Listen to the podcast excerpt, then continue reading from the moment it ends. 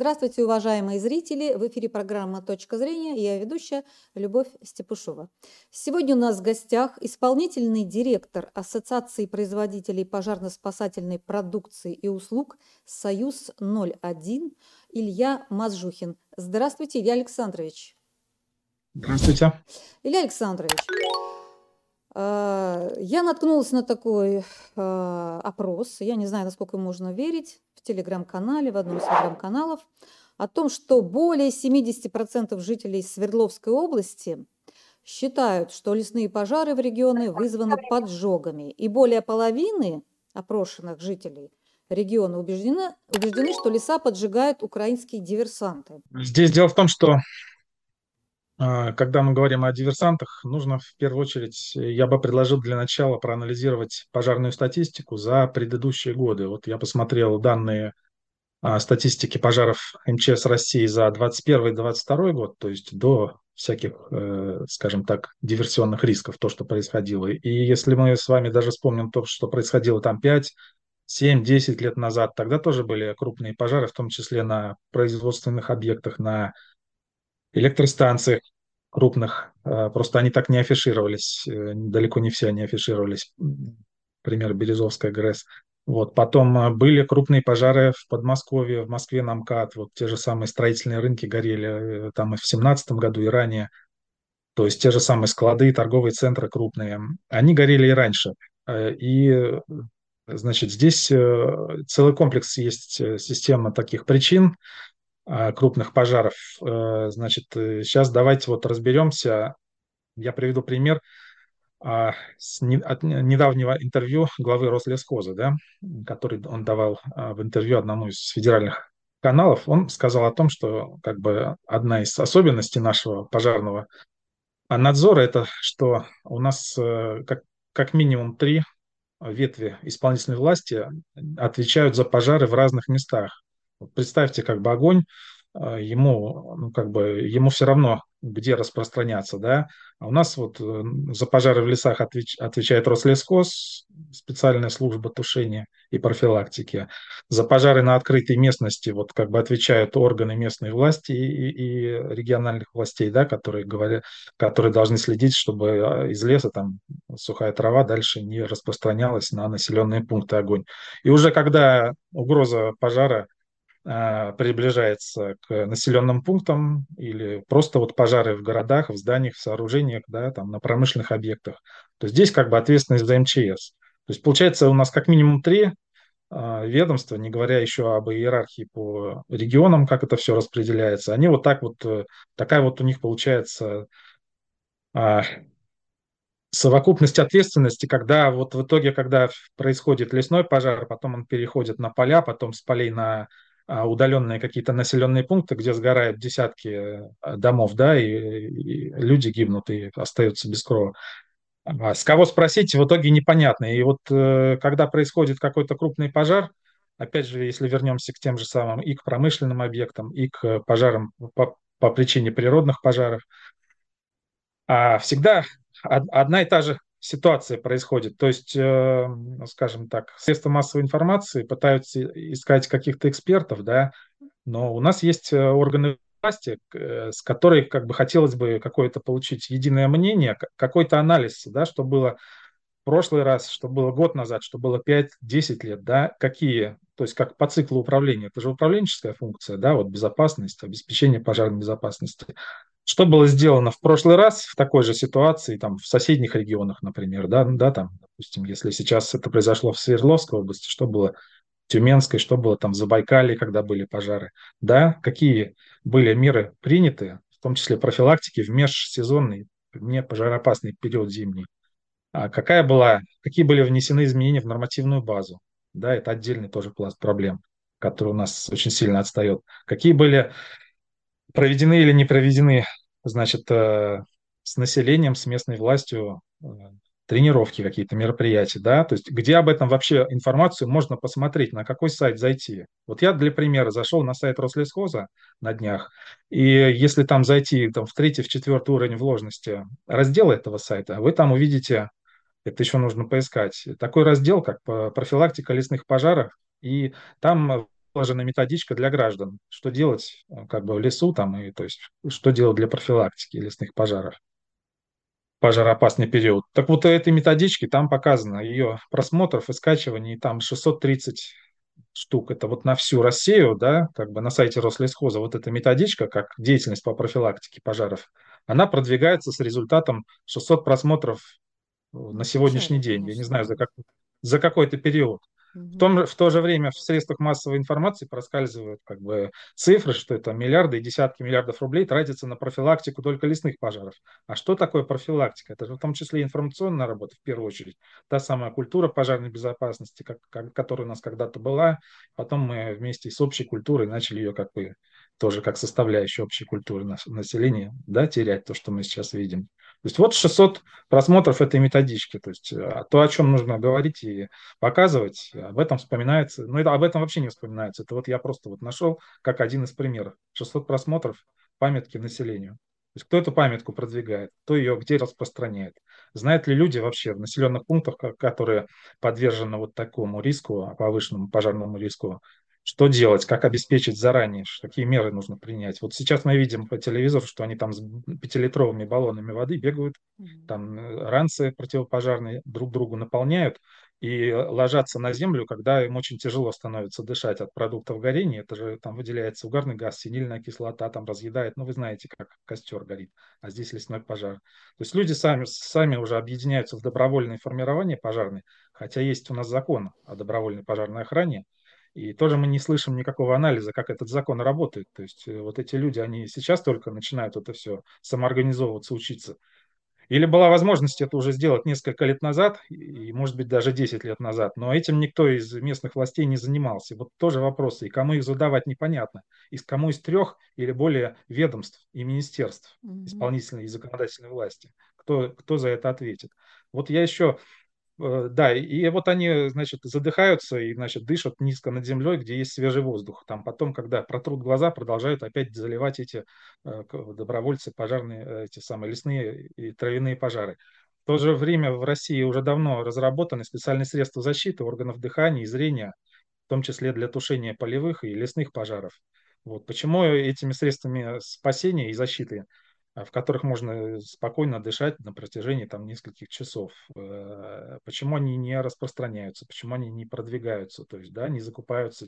Потому что они есть определенные ограничения нормативные, законодательные, что в обязательных нормах это нигде не прописано, что они должны там закупаться там, где они в таком случае. То есть э, их, их, э, скажем так, нормативно обязательные закупки очень сильно ограничены. То есть очень, э, и они, про них про, еще мало кто знает из нашего населения, что есть такие вот средства защиты противопожарные органов дыхания. У нас более 70% смертей при пожаре наступает от отравления токсичными продуктами горения. И вот эти средства современные, они как бы практически сейчас очень мало востребованы. И тем разработчикам, которые их разрабатывать, там очень сложно, скажем так, э, ну, как бы продвигать их на рынок, то есть не имея никакой государственной поддержки. В первую очередь за счет, э, эта поддержка должна быть с помощью требований законодательства а, обеспечена. Вот э, то, что касается а, требований законодательства, вот раз уж мы заговорили о, нормативно, о нормативах, да, и о нормах, по которым мы живем, да, нормы пожарной безопасности, Здесь можно очень простую аналогию провести. Вот есть правила дорожного движения, их знают с детства, со школы, не только автомобилисты, да, но и пешеходы. Ну, то есть там... И эти нормы правила дорожного движения ПДД, они для всех обязательны, никто это не, не оспаривает. А что у нас происходит с правилами пожарной безопасности? Раньше они так назывались, сейчас они называются ППР, правила противопожарного режима. Здесь получается, что есть э, очень сложное разделение, которым даже специалисты иногда не могут к единому э, мнению прийти, что есть добровольные нормы пожарной безопасности, есть обязательные, а есть еще сложный порядок. У нас есть переписка с разными органами власти по этому поводу. Есть еще сложный порядок, когда а, добровольные нормы пожарной безопасности переходят в обязательные нормы. А теперь представьте, что произошел пожар, а, и, значит, э, нашли вин, э, значит, виноватого, ну, ну, нашли какого-то виновного, там, судит, а судья выносит при вынесении вердикта, как вы думаете, он э, разделяет он нарушил какие требования пожарной безопасности? Обязательно он нарушил или добровольно? Конечно же, вряд ли он такие разделяет. То есть вот такая вот, скажем так, у нас нормативная получается, скажем так, неопределенность, которая во многом тоже, а, скажем так, затрудняет э, нам, нашим и гражданам, и субъектам предпринимательства, и а, властям эффективно бороться, в, том, в первую очередь заниматься профилактикой пожаров. Вот опять же, а, такой пример можно привести. У нас вот как бы в тех же самых населенных пунктах, что первое, в первую очередь приходит на ум при когда нужно потушить пожар, успеть до прибытия пожарной охраны как-то вот быстро что-то должно быть mm-hmm. под рукой. У нас в наших нормах прописан, прописаны конусные ведра, бочки, ящики с песком. Но это 21 век. То есть вы понимаете, если речь заходит даже об огнетушителях, то требования к огнетушителям – это первичные средства пожаротушения. То, что в первые минуты нужно взять, то, что должно быть под рукой и потушить. А, у нас требования к этим самым первичным средствам пожаротушения, к огнетушителям, к заправленным туда огнетушащим веществам. Это огнетушащий порошок специальный, либо там специальный пенообразователь и так далее. Они у нас отстают от мировых норм ну, примерно на 30-40 лет. И они не обновляются, хотя они должны обновляться. А что говорят, значит, те чиновники, которые отвечают за стандартизацию в области пожарной безопасности, когда идет план обновления стандартов? Они говорят, что если мы будем обновлять эти стандарты до международного уровня или хотя бы стремиться к нему, это возникнут дополнительные затраты на предпринимателя. То есть мы защищаем, тут начинаем защищать малый бизнес. Мы путаем безопасность с затратами, которые там, для бизнеса и для граждан, если взять там элементарные средства пожаротушения и на, на их срок службы и на количество дней, как бы сколько в месяц и в день это все им будет стоить денег по сравнению с теми рисками от пожара и угрозы жизни, которые они будут испытывать, это просто получится копейки. То есть там эти тысячи рублей распределить на 10 лет помесячно, ну, то есть как бы, это будет защищать там не, десятки, сотни человек и как бы спасет и имущество, и материальный ущерб снизит. Вот. Кстати, вот ключевой показатель, по которому оценивается у нас пожарная безопасность э, и у нас, и в международной практике, это так называемый пожарный риск, показатель пожарного риска. Это количество погибших на 100 тысяч населения в год. Так вот, у нас этот, по этому показателю э, мы отстаем от стран с развитой экономикой примерно в 10 раз.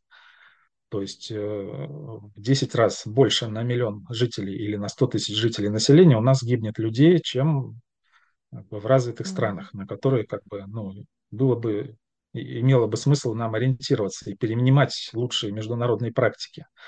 Вот э, у нас гибнет в этом, в 22 году погибло по статистике МЧС 7700 человек примерно в России. Ну, представляете?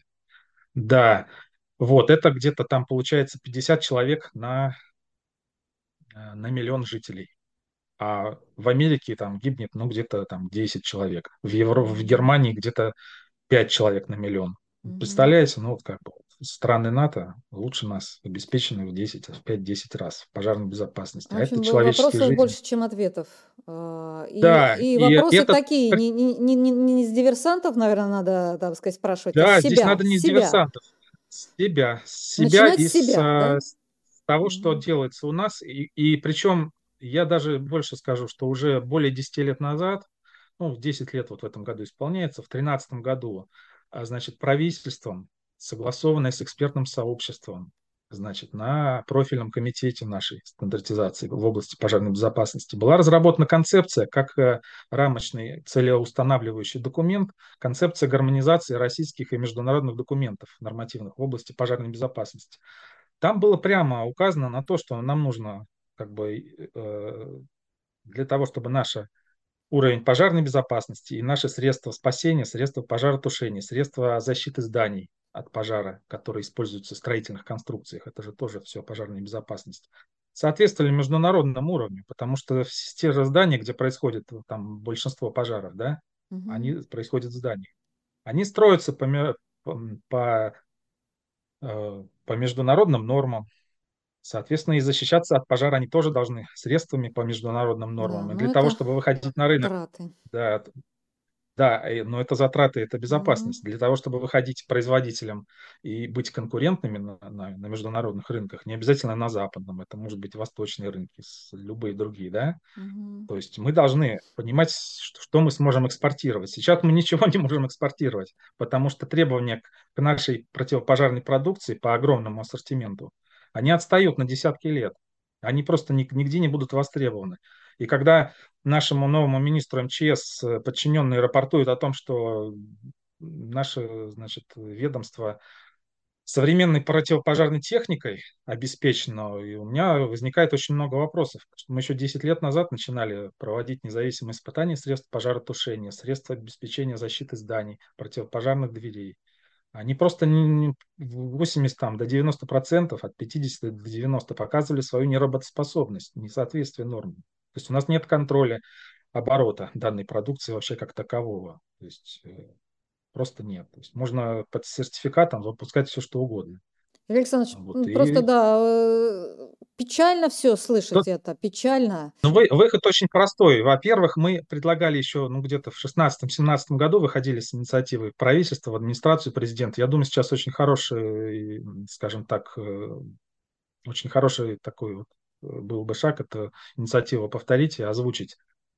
Вот э, у, у губернаторов, у глав регионов есть регулярная отчетность перед правительством, перед президентом по определенному ряду показателей. Там их было 12, может быть, их сейчас больше, я точно не помню. Вот включи, включить в ряд Да, показателей хорошо, отчетных, региональных, показатель пожарного риска. Сколько у тебя в регионе хорошо. а, погибает э, от людей от пожара Мгм, в ди- в динамике по сравнению с общероссийским показателем мгм. и по сравнению с лучшими мировыми стандартами, то делается для его снижения. Во-первых, мы обеспечим, скажем так, э, э, систему ответственности сквозную, когда не будет друг, э, друг на друга перебрасывать. Вот за это МЧС отвечает, за это Рослесхоз, за это губернатор, а здесь граждане в своих домах сами за себя отвечают. Вот недавно, опять же, была инициатива о том, что давайте-ка мы перенесем ответственность за пожары на владельцев земельных участков. Ну классно. Зачем нам тогда министерство нужно вообще, противопожарные ведомства? У нас, э, у нас крупнейший землевладелец– это государство. Оно и так сейчас из нашего общего кармана мы выплачиваем пострадавшим от огня, строим дома. То есть, а где институт страхования? Вот в автомобилях есть э, пожарная э, ОСАГО и КАСКО. да. Да, а где пожарная ОСАГО? А где Ну пожарная вот э, КАСКО? у Ну меня как, надо в, в деревне недавно сгорел дом. Оказалось, старушка, которая там живет, у нее проводка уже никуда не годная. Она ушла там на лыжах Конечно. кататься, пришла, у нее дом горит. Вот как с этой старушкой работать, вот вы, вы объясните государству? Заставлять страховать ее, пенсионерка? Это тот же самый контроль а, исполнении норм, потому что здесь какие-то электробезопасность, она администрации платная. должны ездить, да, и проверять наверное, да, как-то? Но у нас, вот смотрите, да, мы до дома к нам заходят, мы запускаем поверку счетчиков, да, они проверяют наши счетчики там, или там управляющую компанию хотят обязать, чтобы не сторонние фирмы проверяли наши счетчики, а от управляющей компании централизованно. Никаких проблем нет, да? Счетчики воды, электроприборы. Также можно и Кстати, да. электропроводку там раз там сколько-то лет проверять. Кстати, Потому да. что здесь то, что И касается штрафовать, плох- а, плохая проводка штрафовать. штрафовать, потому что проводка, во-первых, очень много э, компаний и специалистов, которые не, не квалифицированным монтажом электропроводки занимаются. Во-вторых, э, там в области производства кабельной продукции, электрические кабели, как стройматериалы, как части номенклатуры, там тоже очень много фальсификата, и об этом в профильной ассоциации кабельной продукции э, поднимают, как бы, насколько могут, тоже собирают э, конференции, поднимают эту проблему. Но, но пока вот э, контроль оборота вот этой продукции, противопожарной, промышленной продукции, строительной продукции, пока какой-то вот, ну, скажем так, инициативы нет. У нас все идет как бы под, под флагом защиты малого бизнеса, мы просто продолжаем гореть. То есть то, что касается дорожного движения, никому не приходит в голову отменить, Мгм. сделать часть правила. Да Мгм. давайте уберем, представьте, если мы все уберем а, эти самые камеры э, контроля скорости, что начнется на дорогах? Мы просто забыли, что было до того, как их начали внедрять, да?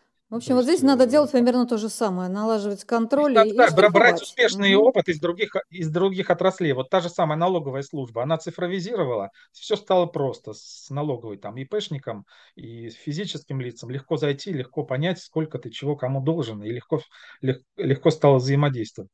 Вот эти все полезные опыты, там, что-то и оттуда, что-то отсюда взять и как бы перенять. Тем более все документы, они есть э, целеустанавливающие, но они игнорируются под разными предлогами. Там, почему-то у Александр Ильич, большое, бы... большое вам спасибо э, за, за интервью. Вот я услышала от вас вот э, конкретное предложение, это полезно, да, и, в общем, как-то какая-то э, что-то отложилось в голове то, что касается лично. поджогов, вот по статистике, там, Мгм. ну, у нас в 22 году на открытой местности, например, по статистике МЧС, полторы тысячи поджогов на 176 тысяч пожаров на открытых Ну территориях. да. То есть это меньше То есть это, Но это, это может быть причиной, еще? но это не основная причина Сколько нужно диверсантов нагнать? Да, это Да, будет причина, но мы сами по себе, сами себе больше диверсия да, э, за много лет причинили Да. в По- э, материальном Да, большое вам спасибо за эфир. А, Зрителям я напоминаю, что у нас в гостях был исполнительный директор Ассоциации производителей пожарно-спасательной продукции и услуг «Союз 01» Илья Мазжухин. Большое спасибо за внимание. До свидания.